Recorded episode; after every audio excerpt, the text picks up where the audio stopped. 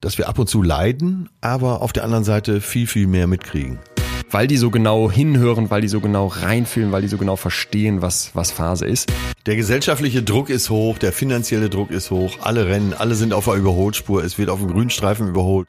Ich sehe diese ganzen positiven Seiten an dem Sensiblen und deswegen will ich das gerne sein. Kein Wunder, dass, dass alle Alarmsysteme an sind. Und dass es vielen Künstlern genauso geht und dass deswegen viele Künstler Drogen nehmen, weil sie das nicht ertragen. Betreutes Fühlen. Der Podcast mit Atze Schröder und Leon Windscheid.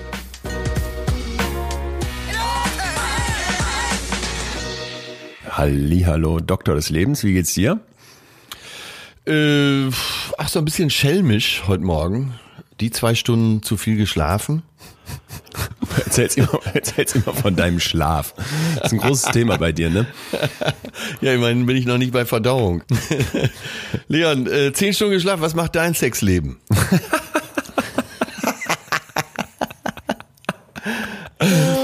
ähm, super. Super, ja, das ist ein guter Start. Äh, du bist also wie immer ausgeschlafen, beruhigt, wieder tief zufrieden, nehme ich an. Äh, ja, weiche Haut, äh, glänzendes Fell ja, und äh, ja, wirklich alle Körperfunktionen sind äh, eine 10. Pass auf, jetzt habe ich ähm ja, ich bin, bin totglücklich, wie man so schön sagt. Wo kommt das eigentlich her? Totglücklich? Äh, weiß ich auch nicht. Vielleicht aus der, nicht, ne? aus der Erlösung vielleicht. Ah, Road to Salvation. Hypothese. Äh, ich habe was für dich. Und zwar, das denn, wenn du so äh, da rumstocherst, wenn ich so Boulevardesk werde. Lass ich, lass ich dir niemals durchgehen. Okay, damit äh, ist ja die Marschrichtung für heute schon klar. Pass auf. Äh, soll ich dich denn jetzt schon fragen oder gleich erst? Nö, ich wollte dir was sagen. Ich sag dir selber, okay. du brauchst mich gar nicht fragen, wie ich mich fühle. Mein Gefühl ist nämlich Erleuchtung. Ich sag's dir sofort. Und zwar saß ich gestern im Zug und las folgenden Satz. Und du musst jetzt raten, von wem der ist. Ich gebe dir aber Antwortmöglichkeiten. Um zu lernen, gut zu leben, braucht es das ganze Leben. Hat das Aha. der Typ mit dem Kaffee am Rande der Welt gesagt in einem Interview? Stammt das von Seneca oder Verona Poth? Seneca. Mann. Okay. War zu einfach. Ich habe schlechte Antwortmöglichkeiten gewählt. Pass auf, um zu lernen, gut zu leben, braucht ja. es das ganze Leben. Ich dachte, boah, so, und äh, weil ich das so, weil ich das so passend ja auch zu unserem kleinen Podcast fand, in dem Gedanken, dass wir hier versuchen, die gesamte Gefühlspalette aufzumachen und ja oft auch in ja. den negativen Gefühlen äh, mal das Positive herausstellen oder auch explizit suchen. Ja. Und das steckte für mich so da drin, dass du nicht immer sagst, ja, glücklich, zufrieden, nur das Beste, äh, Happy Smile und der Rest äh, stört irgendwie, sondern um zu lernen, gut zu leben, braucht es das ganze Leben. Und dieser Bitte, Satz war sag ich doch. so, aber der Satz war so platt irgendwie dann auch andersrum wieder, dass ich dachte, könnte hätte er nicht auch im Café am Rande der Welt stehen können, dann hätte ich mich total geärgert über so eine Plattitüde. Äh, ich glaube, der hätte den irgendwie trivialer dann ausgedrückt. Oder gar nicht Dann wäre noch schön und blumig und solche Worte wären noch und, dann vorgekommen. Und eine Schildkröte und, oder Pinguine. Und, und dann noch die Frage hinten dran, warum bist du hier? Ja. Äh, dann für Verona Pot. Ich habe es ja mit dem Ausschlussverfahren gemacht. Also das fehlte mir. Deswegen konnte es das Café am Rande der Welt nicht sein. Ja. Für Verona Pot war es zu kurz und zu komprimiert. Und für Seneca genau richtig. da sind wir eben bei dem Thema, dass, wenn du äh, was sagen willst, das möglichst komprimiert machst. Ist so. Gilt ja auch für also, Journalisten. Ne? Gute Journalisten hauen alles weg, was dem Artikel nicht gut tut. Ja, und das kann ich nur unterschreiben und beipflichten. Es fing, es stammt übrigens aus einem Buch, Philosophie to go. Und das besteht quasi aus ganz vielen einzelnen Seiten, wenn man so möchte, wo immer ein Spruch drüber steht von einem unserer großen weisen Männer, die wir hier und Frauen. Ja. Überraschend übrigens sehr, sehr wenig Frauen. Klar, das ist steinalt alles und wer weiß, wer damals überliefert wurde. Aber primär ja. Männer und die haben dann ihre Sprüche da gemacht und dann wird das kommentiert von diesem Autor, der Albert Kitzler heißt, was in meiner äh, Instagram-Community zu großer Freude führte und sehr schelmischen Sprüchen, was mich wiederum freute. Und ja, das ist ähm, auch viel studentisches Publikum. Viel ne? studentisches Publikum und äh, Deutschlehrerinnen. Und ähm, der kommentiert dann immer quasi diese Weisheiten. Also um zu lernen, gut zu leben, braucht es das ganze Leben. Und dann erklärt er ein bisschen dazu. Das fand ich ganz sympathisch, weil ich habe vor einiger Zeit mal der tägliche Stoiker gelesen Das ist ähnlich aufgebaut, 300, ich glaube 65 ne, ähnliche Kapitelchen, immer mit so einem etwas längeren Auszug, das fand ich da noch besser, von Ja. den Stoikern und dann eben auf unsere heutigen Themen bezogen. Welches Buch würdest du empfehlen von beiden? Das, äh, die, der Daily Stoic heißt das auf Englisch, ich muss nochmal gucken, wie die deutsche Übersetzung heißt, aber der tägliche Stoiker, wer, wer das sucht, findet das. Sehr gut. Ja. Das ist mal ein Tipp, wa? Hast du, hast du kurz Zeit für was Boulevardeskes trotzdem jetzt von mir? Ich hab Für Boulevard. des- Für Boulevard habe ich immer Zeit. Ich habe ich, war- ich hab das mal kurz parallel rausgesucht. Äh, wer hat's gesagt? Quiz von express.de, über das bin ich weiß nicht wieso vor Ewigkeiten mal gestolpert. Es ist immer Pietro Lombardi oder Donald Trump. Ich, Achtung, Äh, ich habe immer gedacht, es wäre eine Person. Man hat sie noch nicht gleichzeitig auf einem Foto gesehen. Ne? ich, von den Sätzen her könnte es auch wirklich gut passen. Ich bin ein wirklich kluger Mensch. Die Leute lieben mich. Äh, Pietro? Nee. Donald Trump hätte ich, ja, Donald Trump. Haben 79 Prozent der Leute gesagt. Ich glaube nicht, dass Ja. Pietro Lombardi sich für schlau hält. Ich glaube, der weiß selber, dass das äh, bei dem Er macht's, äh, macht Beste aus, das Beste aus seinen Möglichkeiten. das ja definitiv. Das. Das ja definitiv. Äh, nächst, gut. nächster, jeder Mensch isst Salz. Pietro Lombardi. Richtig. Ey, aber das ist ja schon, das ist ja schon fast genial. Das könnte hier in dem Buch stehen, ne? ja, das, das ist genial. Der ist, äh, der ist einer der großen Philosophen, ohne Das ist ein ganz großer weiß. Philosoph. Der wird in 2000 Jahren wird der zitiert. Lom, wie Ja. Lombardi schon sagte. Nächster Satz, du bist eine Schlampe, ich bin ein normaler Mensch. Äh, Pietro Lombardi. Ja, das, ich glaube, das kennen alle in Deutschland, aber ich frage mich, wenn du das in den USA vorlegen würdest, würde man wahrscheinlich sagen, nee, könnte auch der Trump gesagt haben. You can grab her by the pussy. Hier ein letztes. Ja. Meine Finger sind lang und schön, wie auch andere Teile meines Körpers. Äh, das würde wiederum Trump. Der wird doch immer so kritisiert für seine kleinen Fingerchen und natürlich schießt er dann komplett dagegen. Ja, ist richtig, Trump. Äh, bei über 20.000 Lügen ist äh, was Washington Post oder Ja, äh, Washington Post hat das analysiert. Ja. Ähm, Wahnsinn, ne? Und es geht so durch. Er spricht jetzt auch offen darüber, die Briefwahl verhindern zu wollen. Das Also Geilste, st- ganz offen steht er dazu. Geilste fand ich, dass der da versucht hatte, sich in den Mount Rushmore meißeln zu lassen. Also zu den anderen vier Präsidenten. Und der hat wohl schon Ja. mehrfach an diese Gouverneurin dort geschrieben. Und Ja. äh, ich weiß gar nicht, ob die Fan ist von ihm oder nicht, aber stell dir das bitte vor, wenn die da dieses Monument der amerikanischen Geschichte verschandeln mit dieser Hackfresse, sag ich jetzt mal. Ey.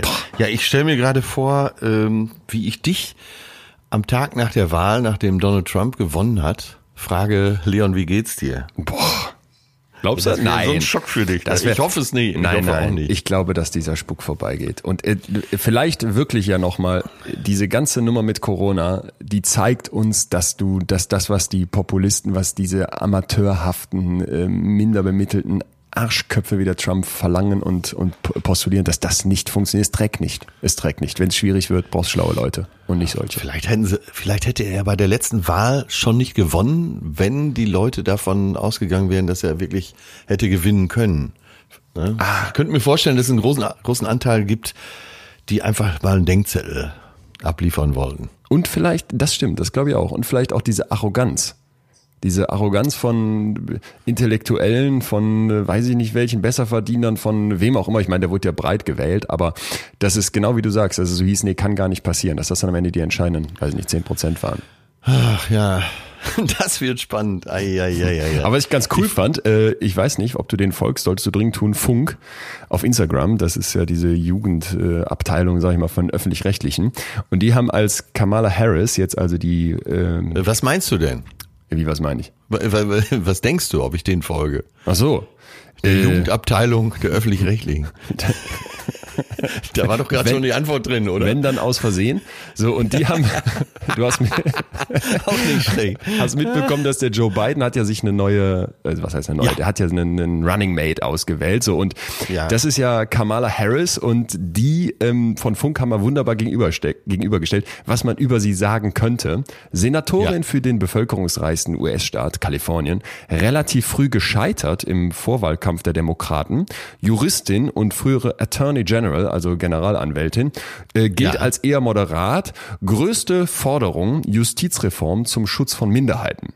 Da dachte Ja. ich, ach interessant, wusste ich alles nicht. Jetzt kommt die Spalte daneben, was viele über sie sagen, Frau und Schwarz. Und ich dachte, jo, das, das, Ja, man hat natürlich tatsächlich den Eindruck, äh, äh, erstmal, dass es eine gute Wahl ist, ist klar.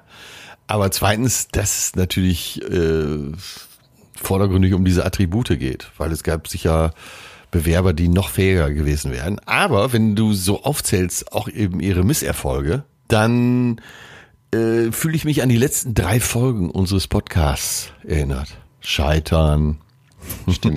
Entscheidung, Kränkung. Ich glaube, das sind ja oft so Kandidaten, die dann später wirklich als strahlende Sieger dastehen.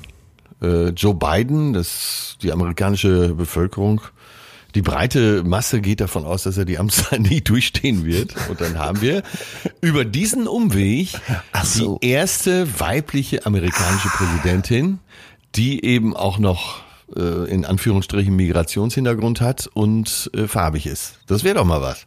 das die Migrationshintergrund hat wie alle Amerikaner, aber bei der man es auch noch sieht, wie so stumpfe Idioten das brauchen wie ich, die im Supermarkt stehen und jemand mit dunkler Hautfarbe sehen und sofort denken, Inder.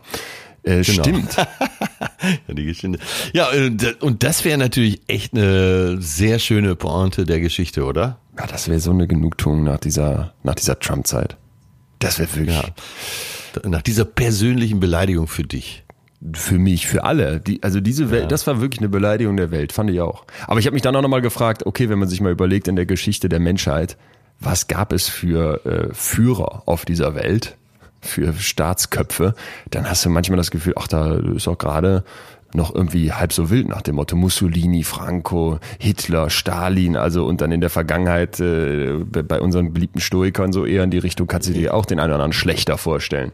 Ja, wollte wollte ich eben bei den Philosophen noch sagen, weil äh, du Pietro Lombardi äh, bei Pietro Lombardi vermutet hast, dass wir in tausenden von Jahren sagen werden, das war er, der große Philosoph der westlichen Welt. Äh, Aristoteles konnte, glaube ich, auch nicht lesen und schreiben, ne? weiß ich nicht. Einer von denen hat nicht geschrieben, da sind nur Überlieferungen der Schüler da. Die Reihenfolge weiß ich noch, extra für Wer Millionär gelernt, Sokrates, Platon, Aristoteles, SPA, Spar, kann man sich leicht merken. Äh, wer hat nicht wie bei den? Nordseeinseln. Genau. Ich weiß es nicht mehr. Egal. Letzte, ich habe Ja. noch einen für dich. Feldsalat könnte dreckig sein, weil er vom Feld kommt. Pietro Lombardi oder Donald Trump? Äh, Pietro Lombardi würde ich sagen. absolut richtig. Absolut Aber richtig. da siehst du mal, was er für klare Gedankengänge hat. Feldsalat. Feld, Ist dreckig. dreckig, ja, könnte vom dreckig sein. Und dazu gibt's Salz. Der denkt nicht so kompliziert. Nein, das ist ja auch, ja. Ich, hab, ich hatte nachhallend deine Frage letztes Mal im Kopf, vom letzten Mal im Kopf, ähm, wer bist du? Nicht wie fühlst du dich, sondern wer bist du? Da war ich ja gar nicht darauf vorbereitet und dachte dann, äh, dieses Nennen des, äh, des Skeptischen, des Hinterfragenden, des Getriebenen, das, äh, vielleicht hat der Pietro das nicht. Und damit einen Der Vorteil. hat's etwas leichter als du. Wer Und, weiß. Äh, manchmal, äh, das klingt jetzt sehr arrogant, ist es vielleicht auch, aber manchmal wünscht man sich doch zwei, drei Gehirnwindungen weniger zu haben. Bei dir dann 2030, ähm, dann wäre die Welt vielleicht etwas einfacher, oder? Tja, also bei meinen Tourterminen, bei den Shows mache ich, bin, mache ich immer mit den Leuten die sind so einen kleinen Intelligenztest, bei dem man eigentlich nur scheitern kann. Und ich frage die auch vorher, wie die sich einschätzen würden. Also ich lasse quasi den Raum sich aufteilen. Wer glaubt von sich zur schlauen Hälfte, zur schlauen 50 Prozent zu gehören und wer eher zur dummen? Und dann sind so 95 Prozent, die sich zu den Schlauen zählen. Und dann sage ich immer, das prüfen wir jetzt mal nach, ne? Und mache dann eben mit den Leuten einen kleinen Intelligenztest, bei dem die äh, krachen scheitern, sage ich jetzt mal. Ähm, So ist es ausgelegt. so ist es ausgelegt. Du, du, du könntest aber das locker lösen, wenn du mal ein bisschen überlegen würdest. Und dann, ne, ich frage die Leute auch vorher, wer wäre denn hier im Raum gerne dümmer? Und dann alle so, pff, ja, natürlich ich, ne, es wäre ja so an, es wäre ja so viel entspannter und man wird sich nicht so viele Gedanken machen, genau das, was du Ja. gerade beschrieben hast. Und dann mache ich diesen Test, bei dem ich übrigens selber auch krachend gescheitert bin. Und dann sind wir uns eigentlich alle immer ziemlich schnell einig, wir sind doch viel dümmer, als wir glauben. Und deswegen wäre es gar nicht so toll, wenn wir noch dümmer wären. Es sind, ich glaube, es ist ein Trugschluss zu denken, dass die, die vermeintlich Dümmeren, dass die es viel besser haben, weil die nicht so viel nachdenken. Ich weiß es nicht. Die Probleme schön, äh, ein schönes Thema in der Zukunft. Ich weiß noch nicht, unter welches Label wir das packen, aber äh, da müssen wir mal drüber reden. Da müssen wir mal drüber reden. Dann mache ich auch den Intelligenztest hier mit dir. Den können dann auch alle zu Hause mitmachen. Ähm, Ja. Ja. Kannst du mir den nicht vorher zuschicken? Nee, auf keinen Fall. Ich verspreche dir, ich ist kein Garant, dass ich den bestehen werde. Das sind, das sind die besten. Wie wäre es, wenn wir mit dem heutigen Thema äh, loslegen? Denn man muss ja mit Superlativen aufpassen. So, sonst kann man sich nicht weiter steigen. Und ich weiß, dass wir in der Vergangenheit schon öfter hier gesagt haben, boah, da, da kamen die meisten Nachrichten oder was richtig krass. Dieses Aber Mal. in, äh, in 24 Stunden so ja. viele Zuschriften. Die Leitungen glühen nach wie vor. Also was uns hier erreicht ähm, und wie viele Leute auch sich dieses Thema gewünscht haben. Also wir kommen heute, glaube ich, demokratisch gewählt dem größten Wunsch unserer Community hier nach.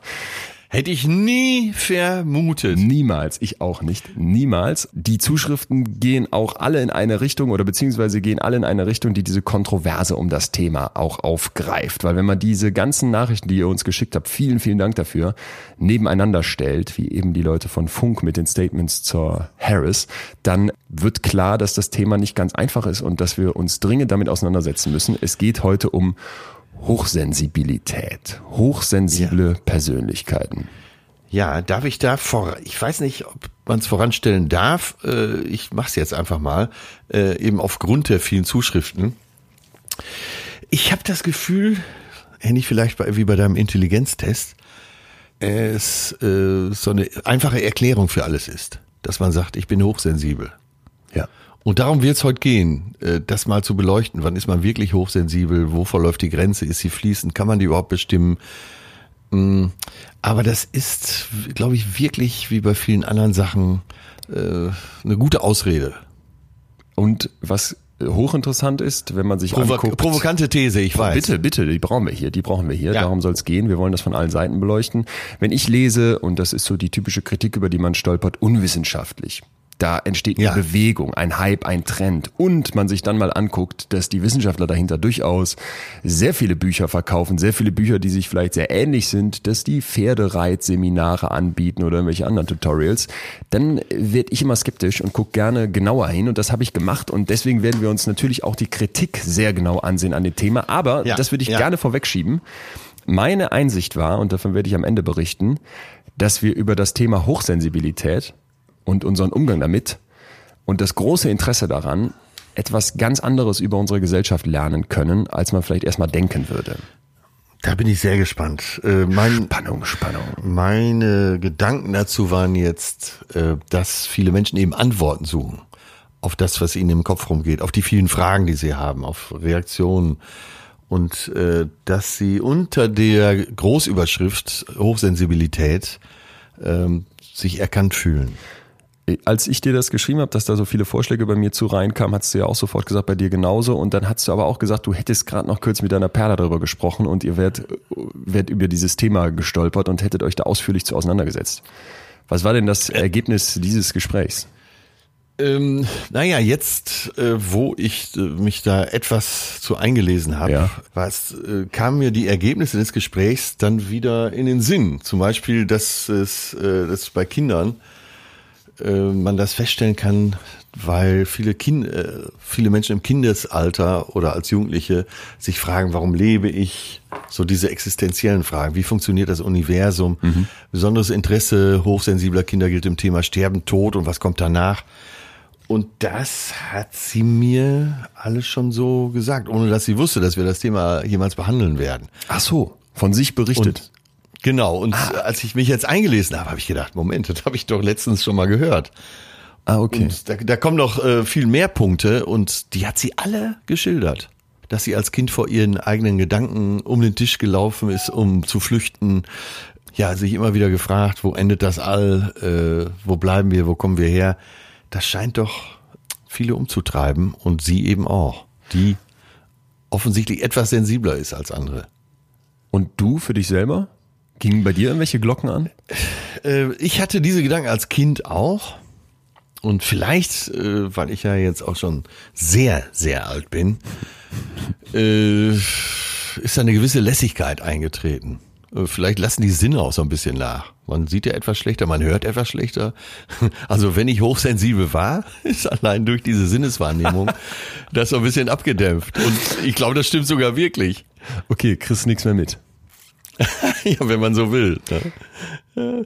Ich glaube aber, eine Verkalkung liegt noch nicht vor, weil ich Nein. vor einem Jahr noch so einen Hirnscan habe machen Ja, äh, du hättest du gar nicht machen müssen. Machen wir die auch hier wöchentlich quasi bei dir und äh, hätte ich dir komplett attestiert, äh, gerne auch mit gelbem Schein, dass du so, so dermaßen intakt bist und null verkalkt.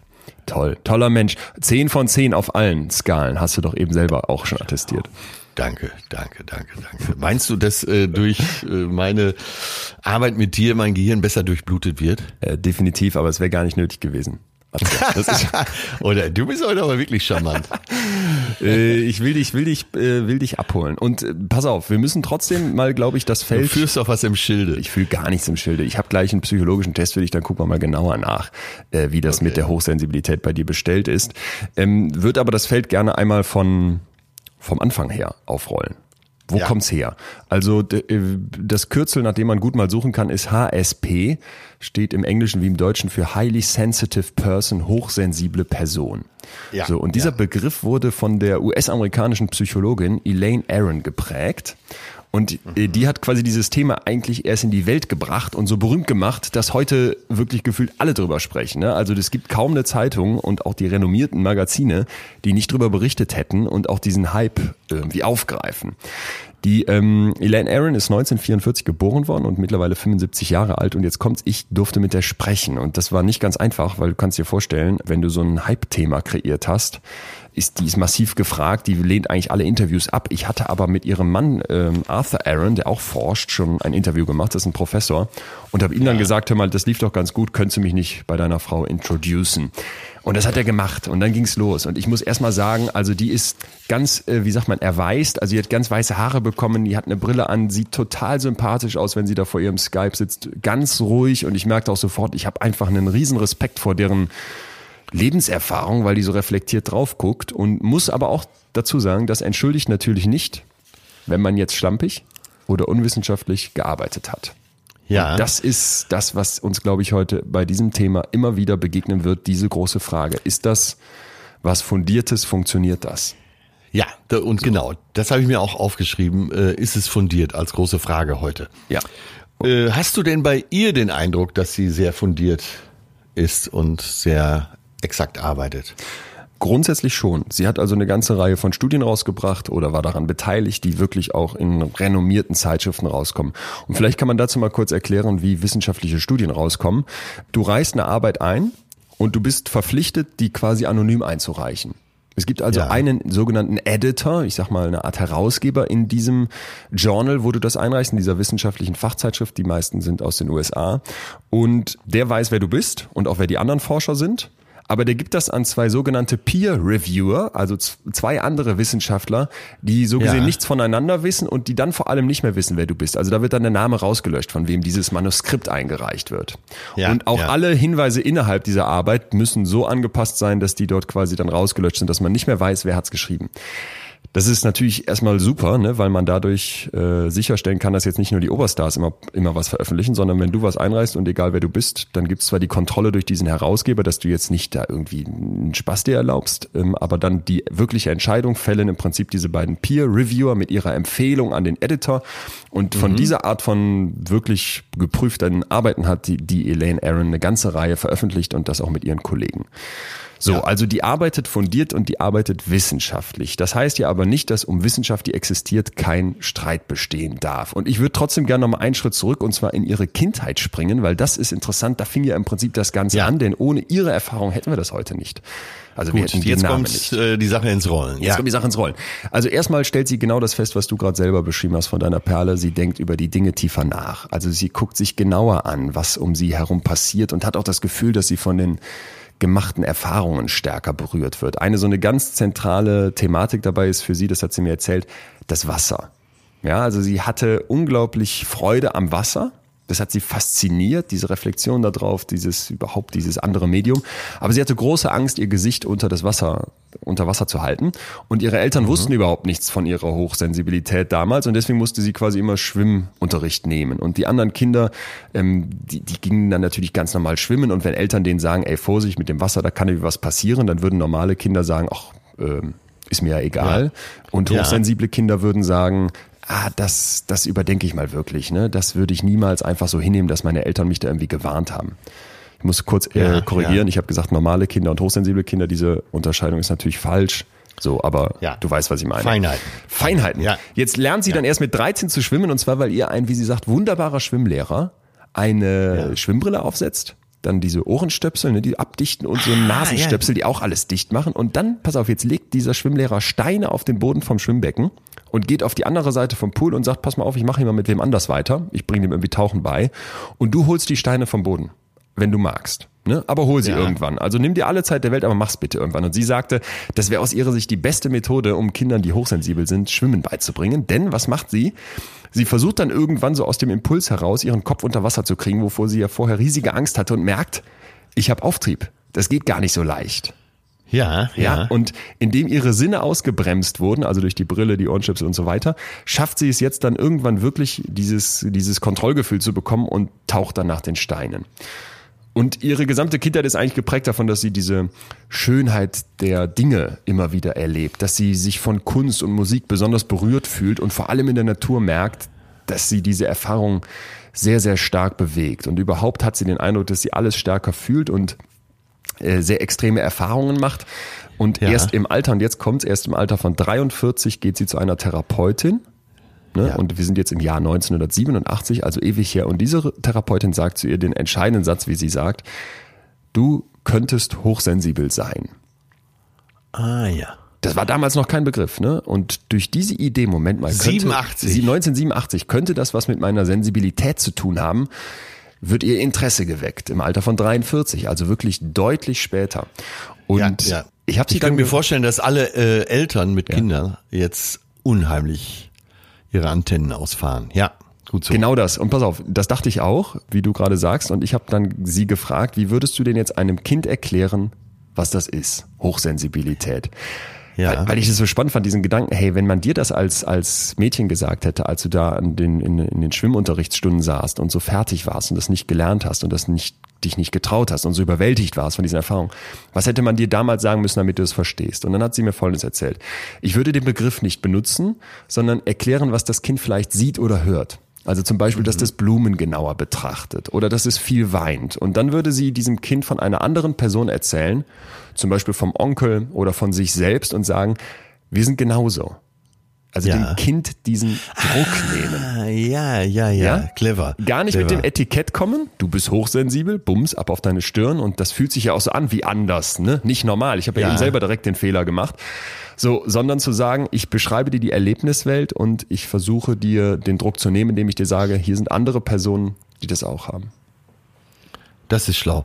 Und immer wieder muss man, glaube ich, dazu sagen, dass diese Grenze ja nicht äh, klar ist, sondern es gibt äh, Menschen, die sind leicht hochsensibel, es gibt Menschen, die sind sehr hochsensibel.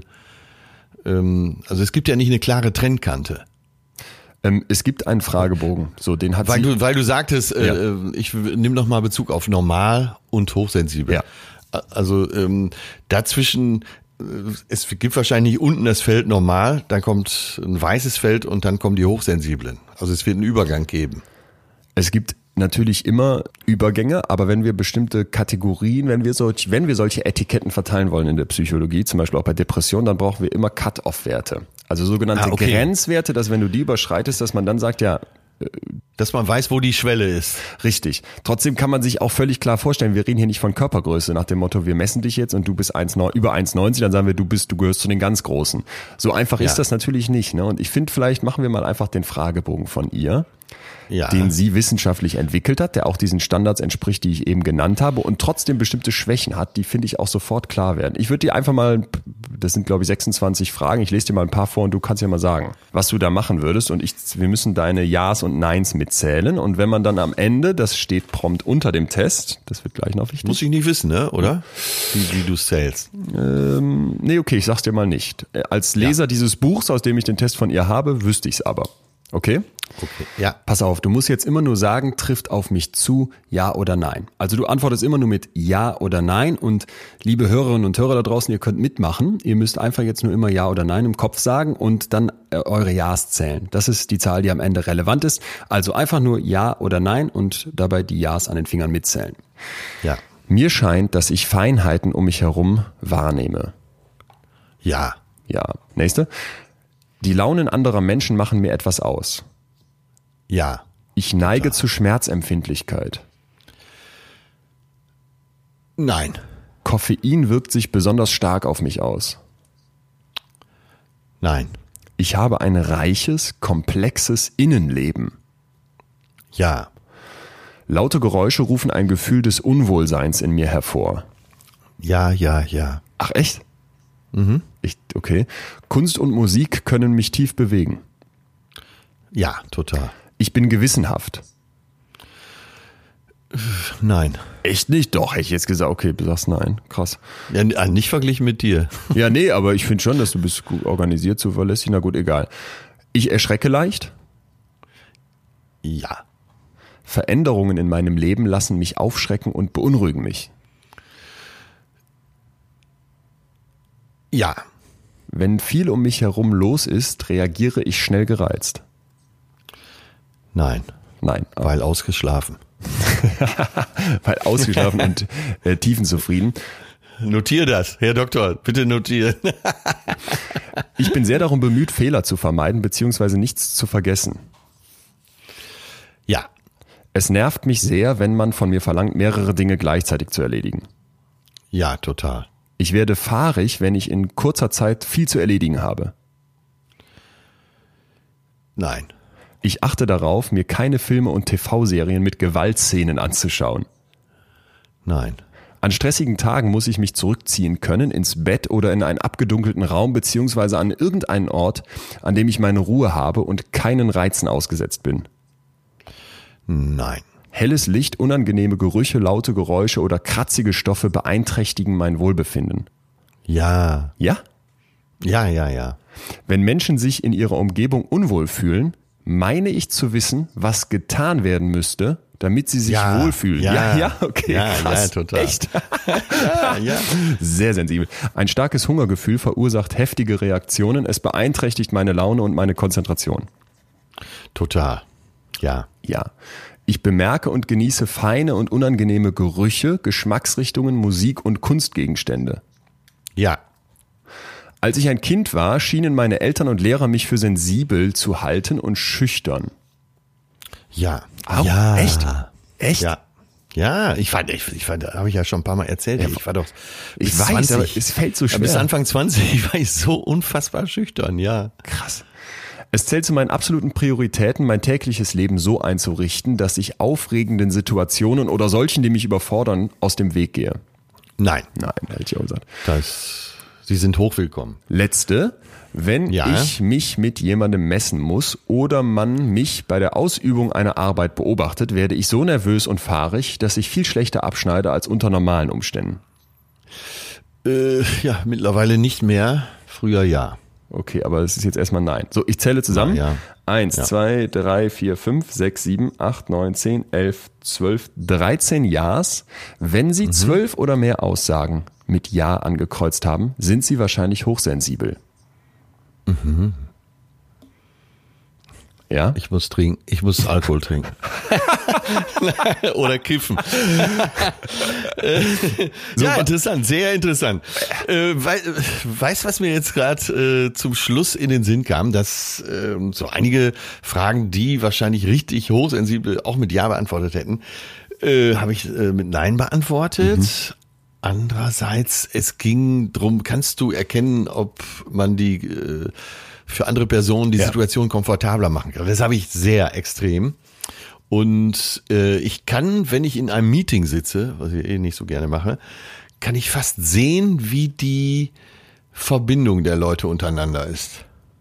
Also nicht, ob sie verwandt sind, sondern äh, wie sie miteinander ticken. Ich kann, kann dir meistens von vornherein sagen, der kann mit dem, der kann überhaupt nicht mit dem und Ah, okay. ich weiß, wer auf äh, den wie reagiert. Das kann ich fast als äh, Zeichnung sehen. Und wo, wo, wo erklärst du dir, dass das herkommt? Keine Ahnung. Äh, habe das als Verkäufer immer sehr für mich genutzt und äh, glaube als vortragender Künstler, sogenannter Künstler, als Komiker auf der Bühne, selbst in der großen Halle, ähm, zu erkennen, wie so die Stimmungswellen sind. Das hätte, das hätte ich nämlich auch gedacht. Also, dass Ja. du doch unglaublich viel spürst, obwohl du denkst, die Leute sitzen zum Teil 100 Meter von mir entfernt in irgendeinem Rang. Was ja, ich abgeht. krieg mit, äh, ich weiß nach einer Minute auf der Bühne, wie die Leute an dem Abend so äh, insgesamt drauf sind, ja. Und äh, am Anfang kannst du das natürlich nicht, aber jetzt so mittlerweile kann ich dann schon den Abend ganz gut so lenken, dass ich die da abhole, wo sie sind. Was war denn mal so die schlimm, der schlimmste Moment, wo du da rauskommst und merkst, äh, mit, mit deiner sensiblen Wahrnehmung, oh Gott, hier schlägt mir irgendwie Kälte entgegen oder Ablehnung. Hat es bestimmt mal gegeben. In letzter Zeit ist habe ich natürlich eine Auswahl. Wer eine Atze-Karte kauft, will natürlich auch Atze sehen, aber äh, es gab durchaus Festivals, so vor 25 Jahren, 20 Jahren. Äh, man kannte mich nicht und äh, dann wurde man irgendwie angekündigt, jetzt kommt ein Komiker aus dem Ruhrgebiet. Und dann stand ich da auf der Bühne und schaute in ein schwarzes Loch, aus dem mir eiskalt der Wind entgegenwehte, ja. Okay. Ja, das spürt man doch dann sofort. Das wird ja wahrscheinlich selbst der unsensibelste Mensch merken, oder nicht? Äh, Ich glaube ja. Ja, oder es gibt ja Leute, die ziehen durch und sagen, das ist mir doch scheißegal. Ach so. ja, da- ich, war, ich weiß noch, wie verzweifelt ich war. Konkret, äh, Tollwut Festival ist ein berühmtes Festival in München, was so über drei oder vier Wochen geht, auf dem Olympiagelände. Und da war es so. Ich komme auf die Bühne und ey, also wirklich ein dunkles, schwarzes Loch mit lauter fragenden Gesichter. Was will dieser? Ich war, damals war ich noch krasser angezogen und auch vom Programm her krasser. Äh, eine enge Jeans, Leggings mit roten Stiefelchen, Netzhemd und äh, und Ringen. Netzhemd? Also so, so, so, ein- so ein Meshgewebe? Ja, ja, ja. Äh, Netzhemd und da im äh, Nippelbereich zwei Ringe. Nein. Sah aus, als hätte ich Nippelringe. Ne? Äh, es war alles schon sehr extrem. Kein Wunder, dass mir so viel Kälte entgegenschlug, oder? Ja. Hey, yo. Ja, vor allem, die Leute, die es kannten, wussten ja, dass das eben Augenzwinkern war und Teil des Gags, aber äh, in München, die haben gedacht, äh, der nimmt gleich Geiseln oder er schießt ein paar. Krass. Ja. Okay, jetzt kommt ja also raus, wir haben die Erklärung für dein, ähm, dein, dein, dein tiefes Mitgefühl, deine tiefe Empathie auf der Bühne. Du bist laut diesem Test hier hochsensibel. Wir haben jetzt die Fragen gehört, vielleicht aber noch einmal schnell zur Definition. Es gibt vier Punkte laut Elaine Aaron, die relevant sind. Und das kann man sich am englischen Wort DAS merken, D-O-E-S. Das D steht für Deep, Tiefe. Dein Kind oder auch du als Erwachsener stellst viele Fragen und nimmst die Dinge genauer, tiefer wahr. Das O steht für overstimulated, überstimuliert, ja. Man verarbeitet alles tiefer und wird dadurch eher müde und überreizt. Das E steht für emotionale Responsiveness, emotionales Reagieren. Das schlägt sich in sowas nieder wie Weinen oder sich auch schlecht fühlen, weil es anderen schlecht geht und Schmerzen. Das hast du am Anfang schon angesprochen, dass man die besonders stark wahrnimmt. Und das S schließlich für sensitive, sensibel. Also man bemerkt die Blumen genauer, man hört auf den Gesang der Vögel und so weiter. Wenn du jetzt also nach diesem Test und dieser kurzen Definition hochsensibel bist, was macht das mit dir? Och, ich habe mit meinem äh, Patenkind, Ja. äh, mit dem weiblichen Patenkind, habe ich oft Gespräche darüber gehabt, weil die, äh, die ist auch so. Und wir haben uns darauf geeinigt, dass das Gute ist, dass wir einfach viel mehr mitkriegen von dieser Welt. Dass wir ab und zu leiden, aber auf der anderen Seite viel, viel mehr mitkriegen. Und das ist schön. Wie, es gibt ja ein Zitat. äh, Some feel the rain, others just get wet. Was immer Bob Marley zugeschrieben wird, aber eigentlich ist es von Roger Miller. Aber ist egal, passt ja auch zu Bob Marley. Und es stimmt ja, ne? Einige fühlen ins Regen, andere werden einfach nur nass. Und das äh, sagt das über diese Hochsensibilität für mich aus. Okay. Was ich, was ich so spannend finde, und ich finde, das beschreibst du gerade auch genau an dem Thema, ist, dass wenn ich mir diesen Test angucke und irgendwie schon mal was zu diesem Thema gehört habe, ne, dann kann ich den so beantworten, dass ich sicher weiß, ich werde hochwahrscheinlich diese, dieses Attest hier bekommen. Ja. Oder? Also die Fragen sind zum Teil so offensichtlich und was, Ja, was, natürlich. mich, was mich an dem Ja. Test massiv stört, ist, dass es so horoskopähnlich auf jeden zutreffen könnte. Also wen interessiert denn nicht die Stimmung von anderen Menschen?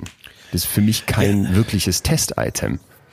Nee, das bestätigt auch das, was ich am Anfang sagte, dass man sowas ja gern mal auch benutzen kann, als, als Ausrede und Erklärung für ganz vieles. Es ich bin halt hochsensibel. So ich bin halt hochsensibel. Es gibt im Netz noch eine ganze Reihe von Webseiten, wo man solche Tests im Selbstversuch machen kann. Und ich war Ja. zum Teil wirklich schockiert, wie suggestiv die sind. Also wie ganz klar äh, dir als Antwortender ist, was muss ich hier ankreuzen, um das am Ende rauszuhaben. Und selbst Ja. wenn man sich das vielleicht nicht so klar äh, bewusst macht, läuft das unbewusst natürlich mit. Ne? Du hast eine bestimmte Vorannahme, du hast eine bestimmte Meinung zu diesem Thema Hochsensibilität und dann kreuzt du eben an und dann kommt das am Ende raus. Klar, dieses Problem haben grundsätzlich ähm, viele Tests, aber aus meiner Sicht Ja. ist das Problem, dass wir hier mit diesem Test auch noch ein unglaublich lukratives Geschäft verbinden, nämlich jetzt kauft doch dringend mein Buch oder kommt zum Seminar und setzt sich damit Ja, weiterführend auseinander. Und wenn ich diesen Test, wir reden hier davon, dass ungefähr 20 Prozent, 20 Prozent der Leute hier quasi anschlagen, so einer breiten Masse präsentiere, die sagt, boah, da finde ich mich genau drin wieder, ist mein Ja. Problem, dass ich mir denke, wie werden ja, ja. Horoskope gemacht? Die werden auch so gemacht, dass die immer Ja, zutreffen. Ja, da, da Ja. findet sich jeder drin wieder. Ähm, Ja. Wo du dann merkst plötzlich, ach, okay, jetzt aus der Ja. Rückschau passt das ja alles perfekt zu mir. Natürlich war ich so als Kind. Ja, oder auch heutzutage. Dann steht auch heutzutage. die Arbeit fällt Ihnen heute besonders schwer. Sie fühlen sich ein wenig müde. Ja. Wenn Aber schon nächste Woche äh, winkt ein kleines Glück. Wenn sie, wenn sie beleidigt werden, trifft sie das wirklich besonders hart, denn sie sind ein Mensch, dem Harmonie wichtig ist. Ja, wer sagt denn Ja. da nein? Also Ja, genau, Psychopathen, okay, aber ne, so. Und das mal, finde, gibt ist, ja- finde ja. ich ist kritisch. Äh, es gibt ja eben auch bei hochsensiblen Menschen eine körperliche Reaktion. Also gerade bei Kindern wird oft eine erhöhte Schmerzempfindlichkeit und die Tendenz zu Hauterkrankungen und Allergien festgestellt. Mit den Allergien und mit den Hauterkrankungen weiß ich nicht, mit der erhöhten Schmerzempfindung, äh, ja, ist mir auch bekannt. Jetzt vielleicht haben wir ja gerade schon mal hier sehr kritisch da drauf geblickt ne? und gesagt, Ja. äh, wir finden den Test, auf dem vieles ja quasi basiert und auch diese Online-Tests sind eigentlich meistens abgewandelte Versionen davon. Den haben wir hier mal angefangen auseinanderzunehmen und vielleicht zu sagen, naja, ist das nicht ein etwas merkwürdiges Mittel, um das zu messen? Ja. Aber wie kann man es messen? Jetzt gehen wir weiter zur Elaine Aaron vielleicht nochmal und deren Geschichte. Ja. Also erstmal, man kann es nicht viel anders messen. Wir messen das aktuell in der Psychologie so wie gerade beschrieben. Man legt den Leuten einen Fragebogen hin und guckt sich an, wie die darauf reagieren. Ja. Oder wie die antworten, so wie wir das gerade gemacht haben. Jetzt kann man das natürlich noch ein bisschen professioneller machen, den Leuten mehr Zeit geben, man kann die das alleine im Geheimen machen lassen, mit Ankreuzen und so weiter. Aber erstmal äh, läuft es so. Und interessant ist jetzt aber, und vielleicht merkt man dann auch, worum es hier vielleicht in Wirklichkeit geht. Es gibt Hirnscan-Untersuchungen und wir haben ja hier schon mal beschrieben, dass es natürlich deutlich schwieriger ist, einen Hirnscanner auszutricksen, als irgendwie im Fragebogen irgendwas anzugeben. Ja. Die liefen so ab. Man setzt die Leute quasi in den Hirnscanner und hält denen dann Landschaftsfotografien vor. Also kannst dir vorstellen, Ja. irgendwie eine Scheune und so ein paar Heuballen. Ich habe mir diese Fotos angeguckt und dann kommt das nächste Foto und dann musst du quasi sagen, gibt's hier einen Unterschied? Und manchmal sind Ja. diese Unterschiede völlig offensichtlich, dann ist die Scheune weg. Äh, Und Ja, manchmal sind die ja. aber auch sehr viel schwieriger zu merken. Dann ist irgendwie hinter einem Heuballen plötzlich noch ein weiterer kleinerer Heuballen. Da musst du sehr genau hingucken. ja. Oder ein Kapuziner. Oder ein kleines Kapuzineräffchen sitzt auf dem Scheunendach und wirft mit Bananen. Ja. Und jetzt konnten die zeigen, dass die Leute, die in diesem Fragebogen oder einem ähnlichen, den wir gerade benutzt haben, hohe Werte hatten, dass Mhm. die zwar nicht besser darin abschneiden, diese kleinen Unterschiede festzustellen, aber sich deutlich mehr Zeit nehmen für die Verarbeitung ja. Und dass bei denen Hirnregionen anspringen, die mit dem, mit der visuellen Aufmerksamkeit und vor allem mit der tiefen visuellen Verarbeitung zu tun haben.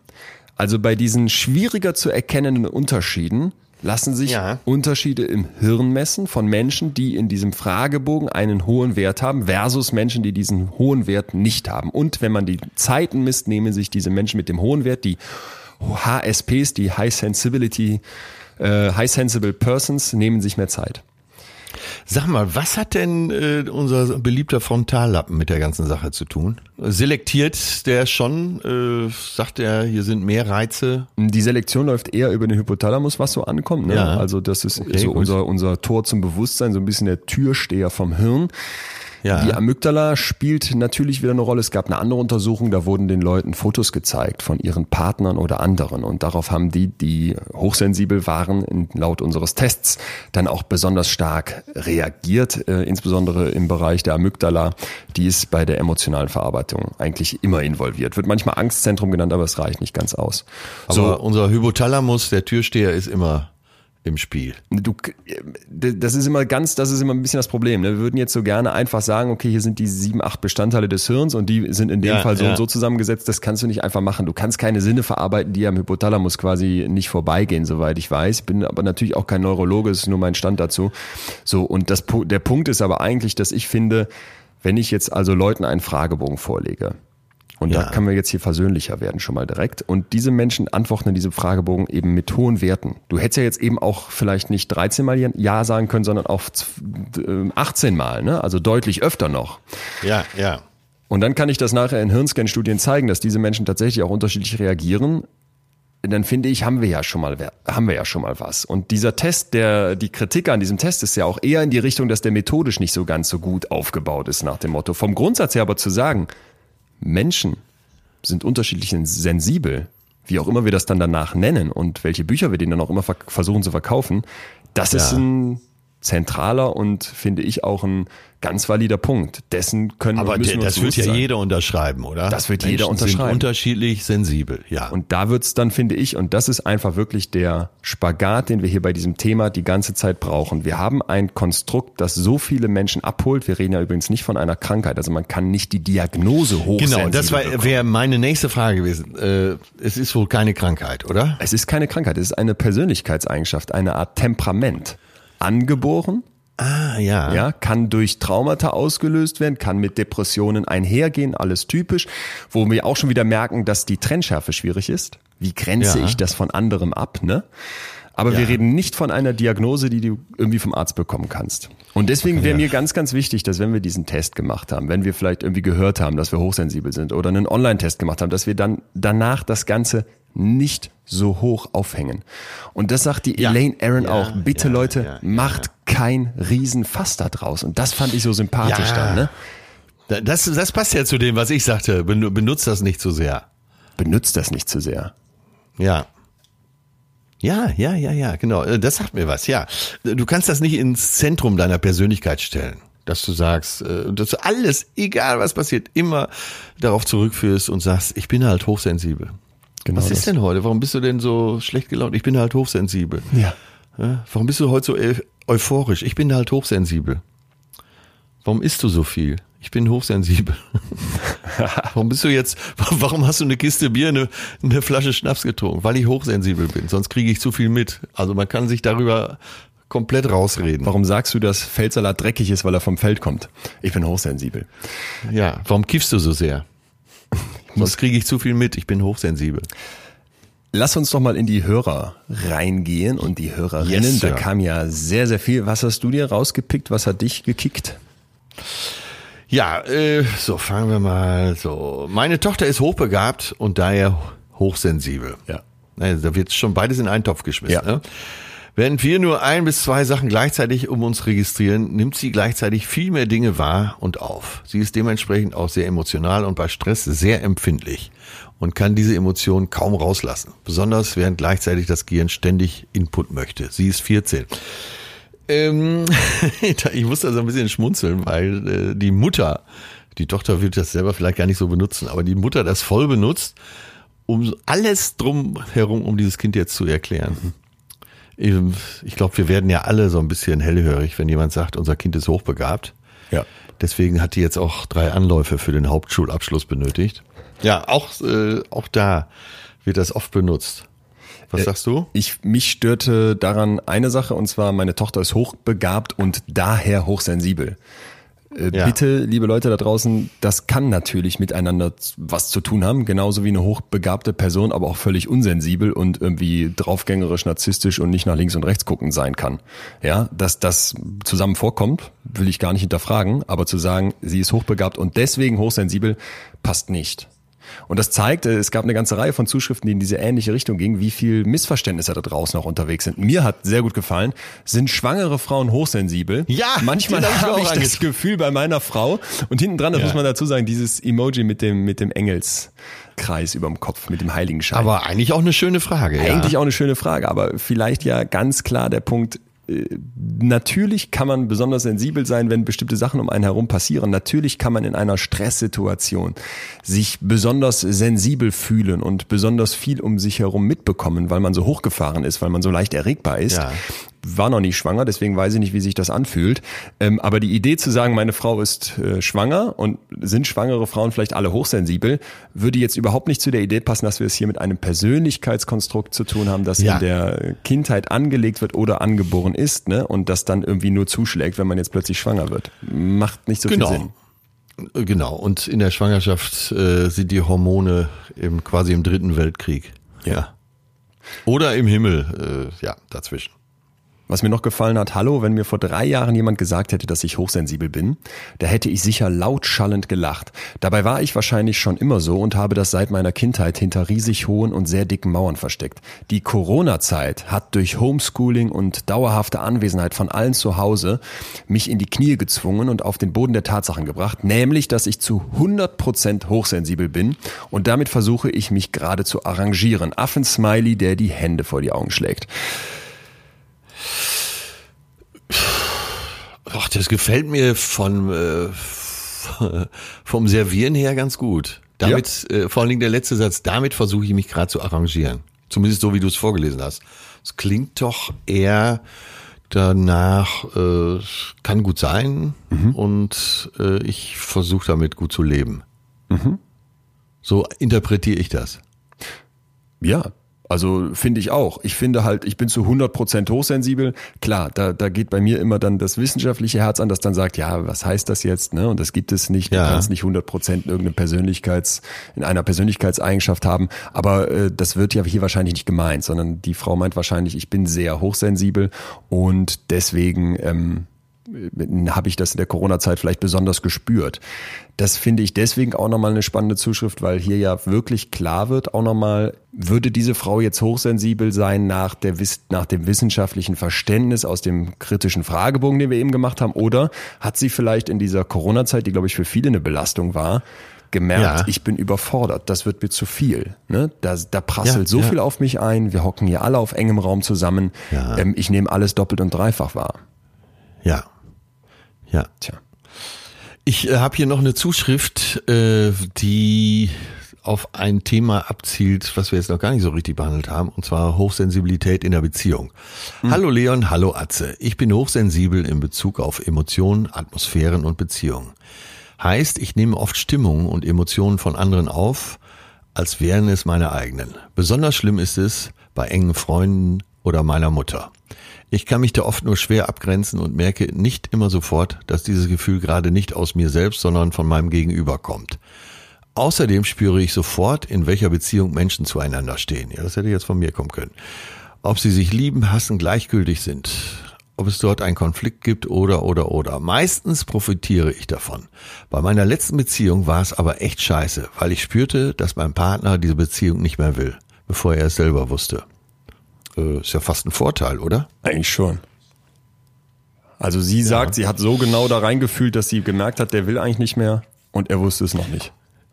Genau. Und okay. dazu möchte ich jetzt mal äh, Folgendes sagen. Das ist, äh, wenn der eine Partner, nehmen wir mal das Extrem, der eine Partner ist eher so ein etwas äh, rudimentärer Typ, grober Klotz, würde der Volksmund sagen, und der andere ist hochsensibel, dann kann das ganz gut gehen, wenn sich beide darüber im Klaren sind.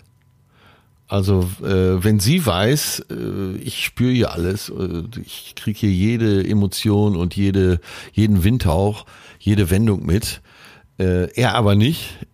Ähm, sie ist eher die Katze, eher der Labrador. Äh, und er weiß eben auch, dass, äh, dass er bestimmte Sachen nicht so mitkriegt wie sie, dann kann das über diese Erkenntnis ganz gut gehen. Das äh auch eben äh, über diese Unterschiedlichkeit, dass er mal sagt, so Schatzi, jetzt komm mal runter, ne, alles wird gut und sie in anderen Beziehungen und anderen Situationen sagt, äh, das ist jetzt so und so und so, da müssen wir aufpassen. Das finde ich, finde ich sehr treffend, vor allem auch, weil das ganz gut zu der Nachricht davor passt mit dieser Corona-Zeit, dass du versuchst zu verstehen, wie du bist. Ja. Oder? Genau, deswegen hatte ich die jetzt auch äh, ja. ergänzend noch dazu genommen. Das ist, äh, ich glaube, das wird viele interessieren, die jetzt zuhören, weil in der Partnerschaft es eben oft Missverständnisse deshalb gibt, weil der eine sensibler ist. Und dann Und- in alles, was reinfühlt oder interpretiert? Okay. Und der andere denkt, mein Gott, ist die, oder der, kann ja auch umgekehrt sein. Sie ist etwas handfester und er ist hochsensibel. Ja. Und sie denkt, ach Gott, was hat er denn jetzt schon wieder? Es ist doch auch mal gut. Jetzt, jetzt komm mal mit und äh, wir gehen da jetzt hin zu diesem Fest. Äh, wir unternehmen jetzt das und das, äh, ohne dass du lange darüber nachdenken musst. Und wenn du aber weißt, der andere erlebt das ganz anders, dann hast du vielleicht eher Verständnis dafür, wenn er sagt, ich kann das jetzt nicht. Das äh, finde ich sehr gut. Das finde ich, Ja. das finde ich sehr, sehr gut. Und ich möchte auch eine Sache sofort hier mal ganz, ganz in den Vordergrund stellen. Man kann ja die Messung dieses Konstrukts wissenschaftlich hinterfragen. Man kann sagen, der Fragebogen ist nicht so toll. Man kann Ja. außerdem sagen, ey, es gibt zu viel Überlappung, zum Beispiel mit anderen psychischen Problemen.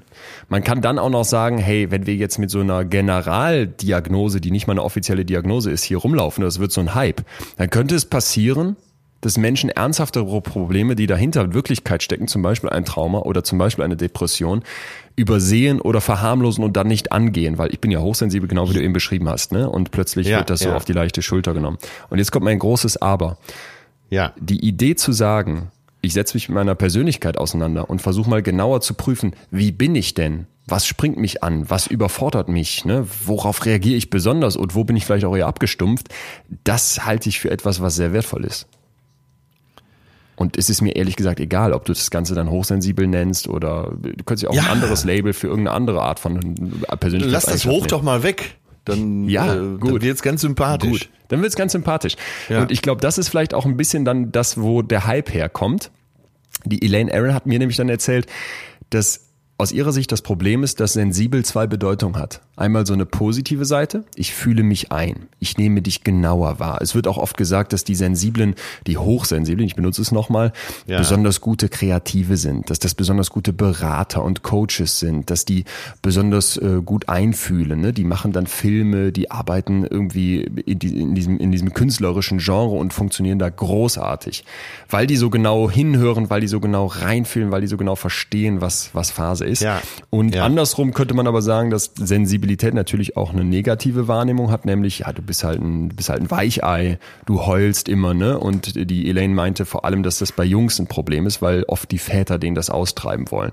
So, und jetzt war mein Eindruck, als sie mir das erzählte, stimmt das denn wirklich noch? Hat denn diese negative, sensible Seite in unserer Gesellschaft wirklich, ist die wirklich noch so negativ wahrgenommen oder kippt das nicht gerade massiv, dass wir sagen, nein, einfühlsamer sein, ne, mit den Gefühlen sich beschäftigen, auch als Mann, das merkt man doch bei unserem Podcast. Das ist doch eigentlich mittlerweile wirklich ein wichtiges und großes Thema geworden. Hat dir kein, Ja, habe ich mir habe ich mir auch dazu aufgeschrieben. Äh, ich glaube, in dieser ganzen Wandlung jetzt, natürlich auch mit äh, so Aktionen und Hashtags wie MeToo und die Sexismusdebatte, äh, darüber ändern sich auch die Vorurteile. Ich glaube, es war schon immer so, dass eben Männer ganz genauso sensibel sein können. Aber äh, so in der in dem Mainstream, der so in den letzten Jahrzehnten vorherrschte, wann ist man ein Mann und man muss ein Mann sein, ein Mann darf nicht weinen und so, Ja. das so ein bisschen untergegangen ist. Denkst du nicht auch so? Doch, total.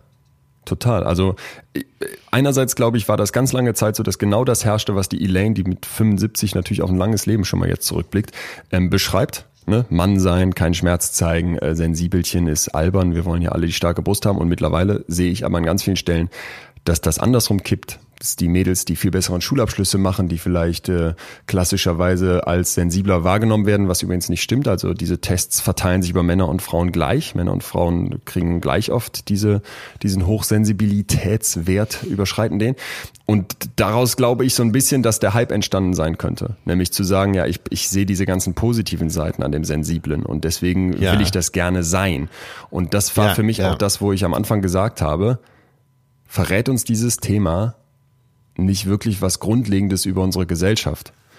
Haben wir nicht alle das Bedürfnis zu verstehen, wer wir sind? Haben wir nicht alle das Bedürfnis, zu bestimmten Gruppen zugehören? Haben wir nicht alle das Bedürfnis, dass uns bestimmte Dinge einfach erklärt werden? Und in dem Moment, wo ich gesagt bekomme, pass mal auf, du gehörst zur Gruppe der Hochsensiblen und das ist überhaupt nichts Schlimmes. Wir haben bestimmte Schwierigkeiten, indem wir überreizt sind, indem wir schnell weinen, indem wir Ruhe brauchen und so weiter. Aber wir haben auch unglaublich viele Vorteile und Stärken.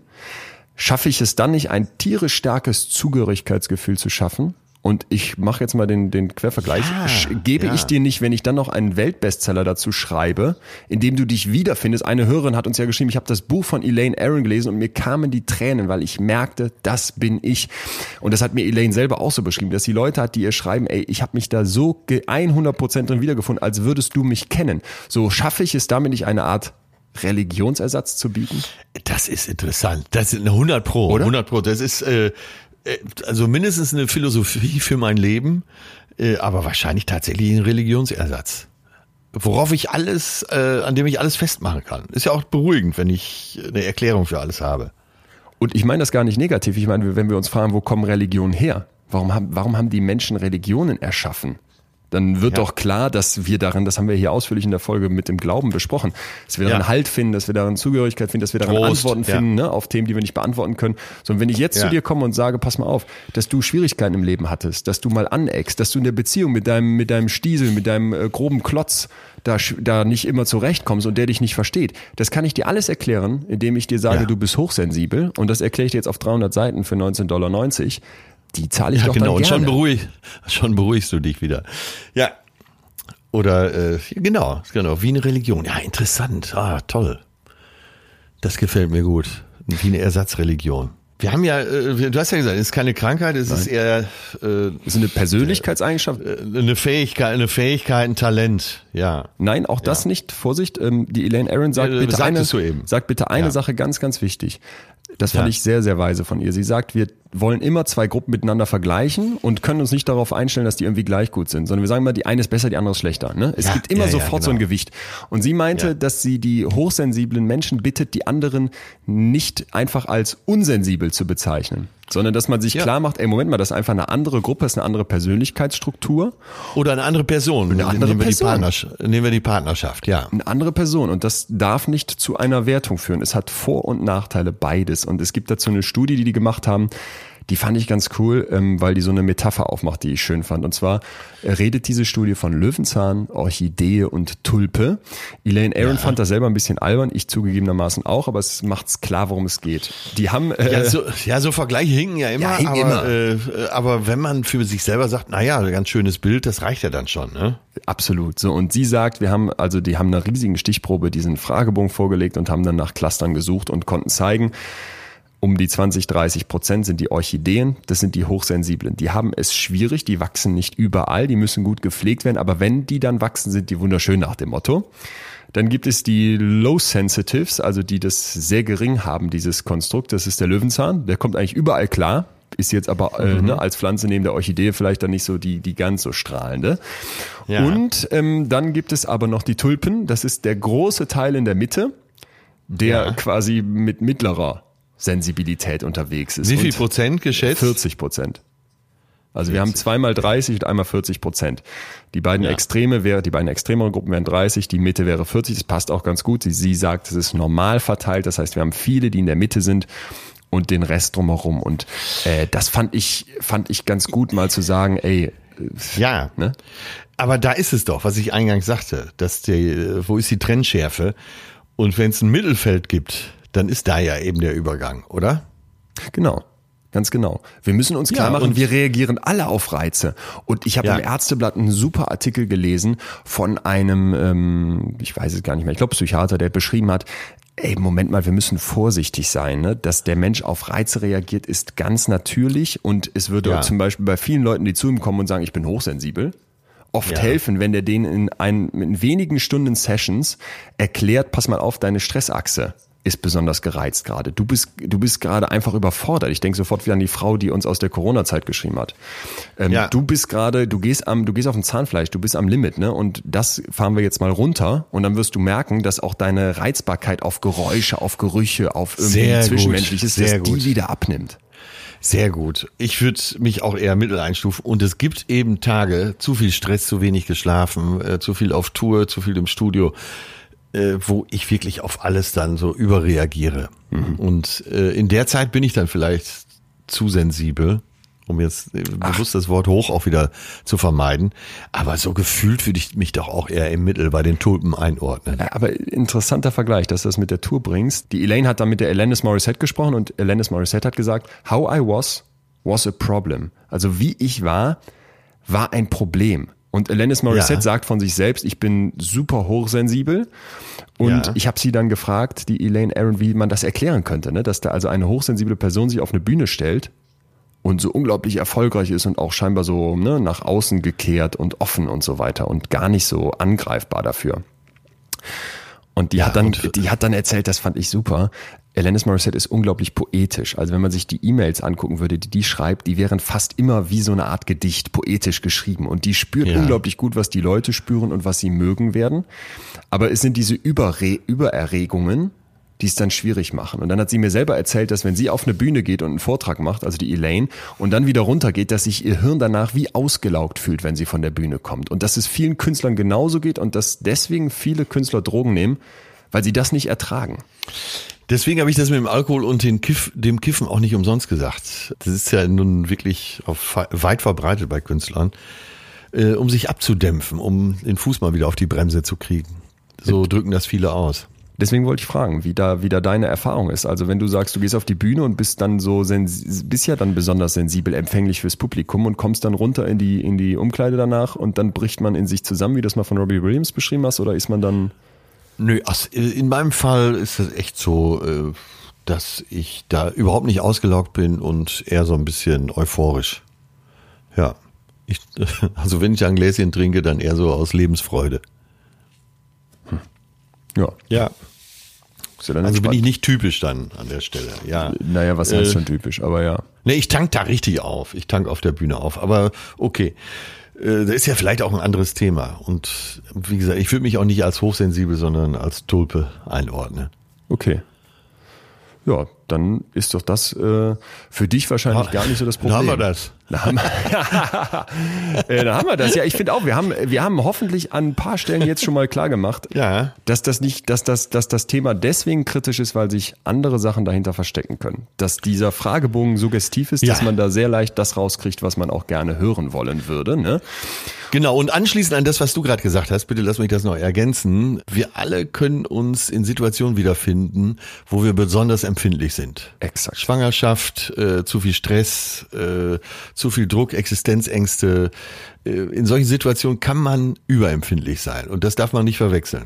Und, und das finde ich ist noch ein zweiter Punkt neben dem Thema mit der Religion, die uns, glaube ich, an vielen Stellen fehlt und für die wir Ersatz brauchen. Leben wir nicht in einer Zeit, wo die Reizüberflutung massiv ist, wo wir die ganze Zeit tierisch stimuliert werden, unglaublich viel auf uns Ja. einprasselt und Der wir, gesellschaftliche Druck ist hoch, der finanzielle Druck ist hoch, alle Exakt. rennen, alle sind auf der Überholspur, es wird auf dem Grünstreifen überholt. Kein Wunder, dass, wir- dass alle Alarmsysteme an sind. so und das finde ich nochmal vielleicht in Relation gesetzt zum Thema Burnout.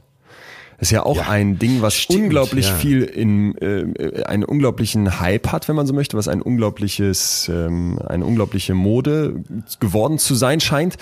Und oft versteckt sich auch dort hinter eine Depression. Ich meine, die offizielle Definition bezieht halt Burnout dann auf Arbeitskontexte.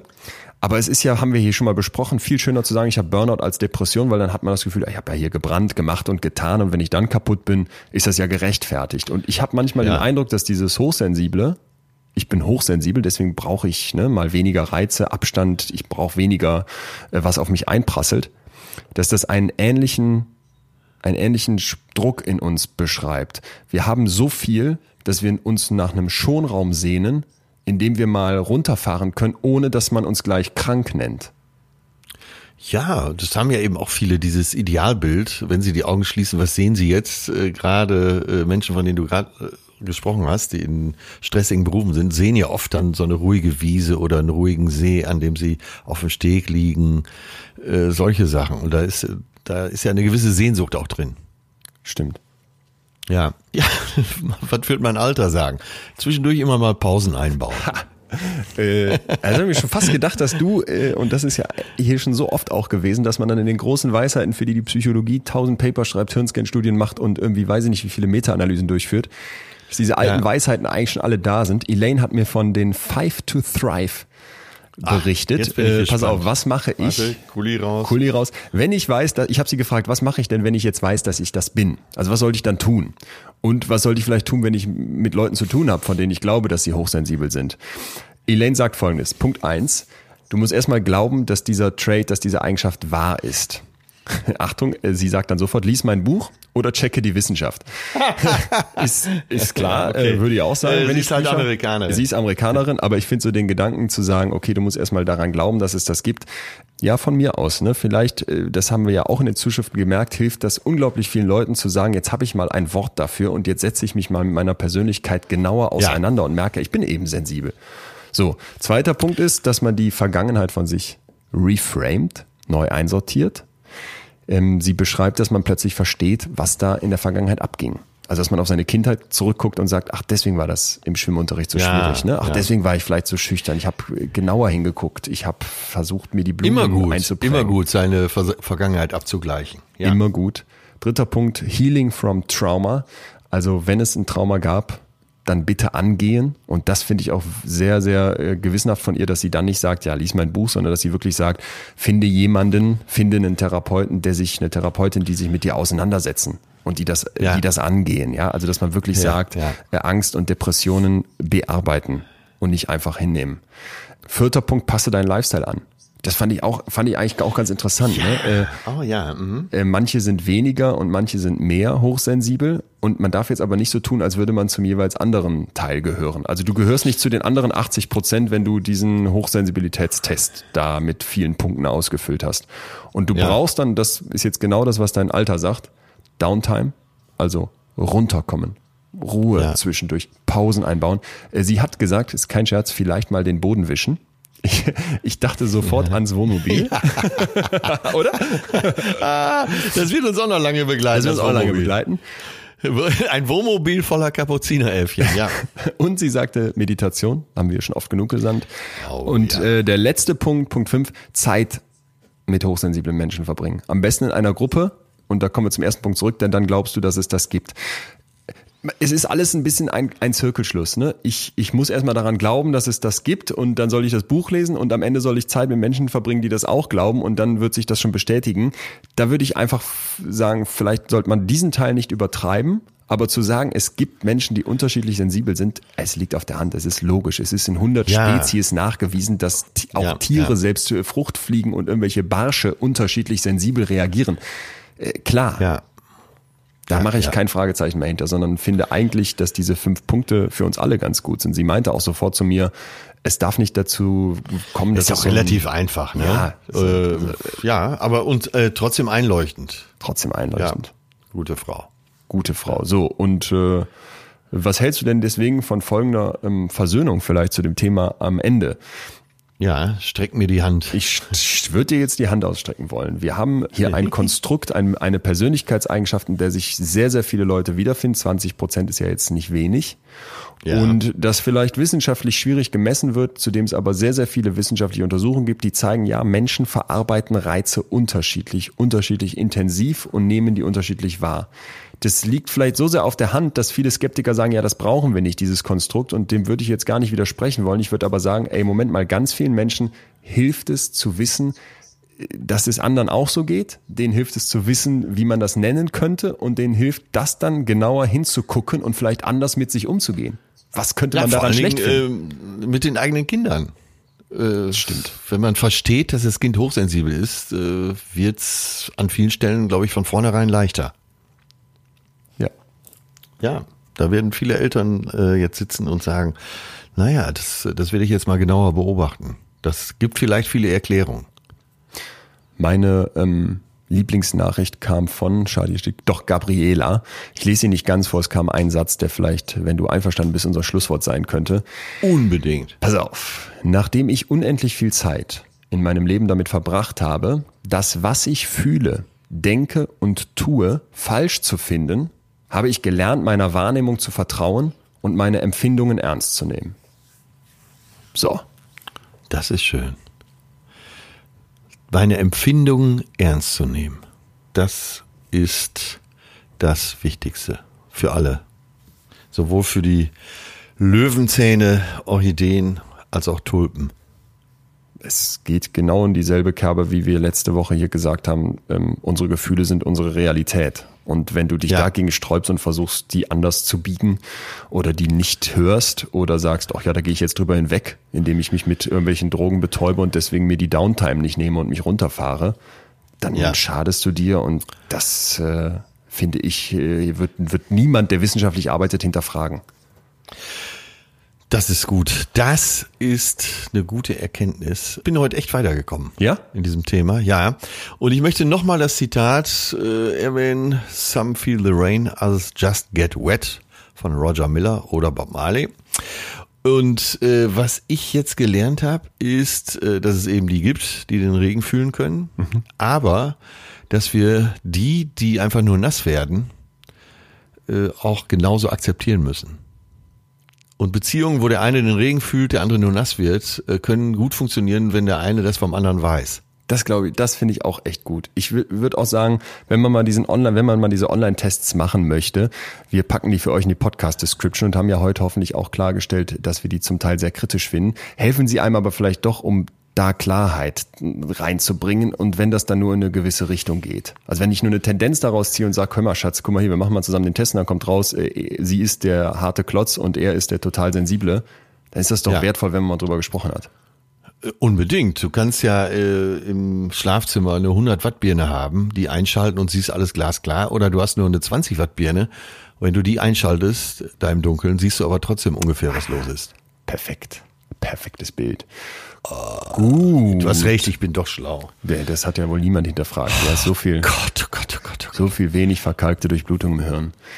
Das ist, da müssen solche Gedanken mal rausspringen. So, äh, bleibt natürlich die Frage, was wir nächstes Mal machen, Frage. oder? Die Frage zum Schluss. Ähm, bevor wir euch wirklich allen nochmal, glaube ich, echt ganz, ganz herzlich danken. Wir steuern ja hier so langsam auf unser einjähriges Jubiläum schon zu, Anfang September. Äh, ein Jahr her, dass wir angefangen haben. Und ich muss sagen, ich, ich habe so, so, so viel aus den Zuschriften mitgenommen, weil man einfach dieses breite Spektrum an Meinungen, ja. an Reaktionen, an, an Erfahrungen von euch mitbekommt. Ähm, bitte, bitte weiter, bitte weiter alles schicken, bitte weiter so genau und ehrlich mit uns teilen und beschreiben. Wir machen das dann hier auch mit euch im Umkehrschluss und profitieren da hoffentlich alle von. Ja, das äh, macht's wirklich noch viel breiter auch für uns. Und wenn man, also wir haben ein Publikum, da, wo es eben eine Rückkopplung gibt. Und das finde ich so gut. Gerade als Bühnenkünstler bin ich es gewohnt. Aber sag mal, gewohnt oder gewöhnt? Weiß ich nicht. Äh, bin nicht so schlau, aber ähm, ist doch egal. Ich hab's verstanden.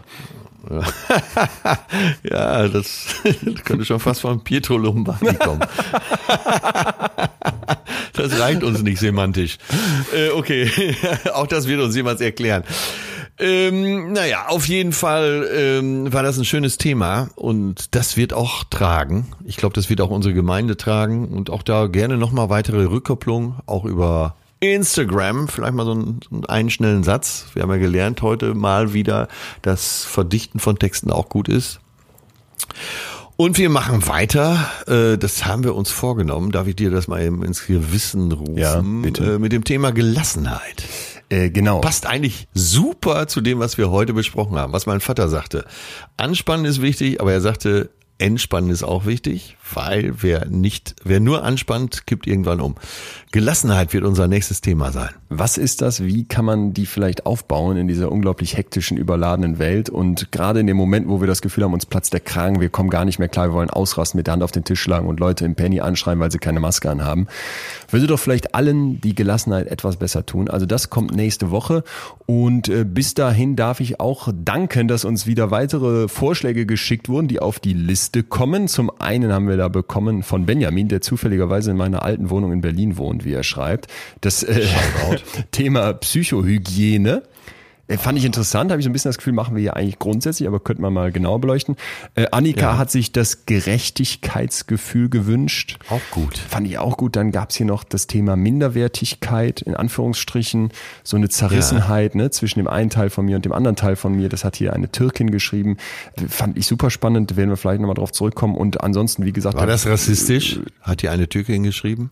Oder schreibt sie drunter, deine Türkin? Ich bin so, so gerne Türkin, auch wenn ich die Situation in meiner geliebten Heimat mehr als zweifelhaft finde. Gleichzeitig ah. lebe ich unglaublich gerne in Lübeck, liebe diese Stadt. Also, das war die Zerrissenheit, die sie beschrieb. Ich habe hier quasi nur zitiert. Sehr gut. Und würde Aber sagen, das musste noch dazu, ja. Das musste dazu. Äh, meldet euch gerne weiterhin bei uns, also wie gewohnt. Und bitte klickt doch jetzt auf Abonnieren. In Spotify geht das, bei iTunes geht das auch. Bei iTunes könntet ihr uns sogar eine Bewertung schreiben. Ihr müsst einfach nur ein paar Sterne verteilen. Und wenn ihr noch einen Satz dazu schreibt, was euch gut gefällt, hier bei uns, was euch vielleicht nicht so gut gefällt, freuen wir uns noch mehr, weil dann können wir weiter besser werden. Und ansonsten der dringende Appell, nutzt die Sommerzeit, empfehlt uns doch bitte weiter an Freundinnen, Freunde, Männer, Frauen. Es ist uns eigentlich egal, obwohl wir nach wie vor hier mehr Frauen sind als Männer. Deswegen, äh, vielleicht schaffen wir es, das irgendwann mal auszugleichen. Weiterempfehlen. Da würden wir euch Ja. sehr dankbar für sein. Bis nächste Woche. Machet gut. Das war Betreutes Fühlen. Der Podcast mit Atze Schröder und Leon Winscheid. Jetzt abonnieren auf Spotify, Deezer, iTunes und überall, wo es Podcasts gibt.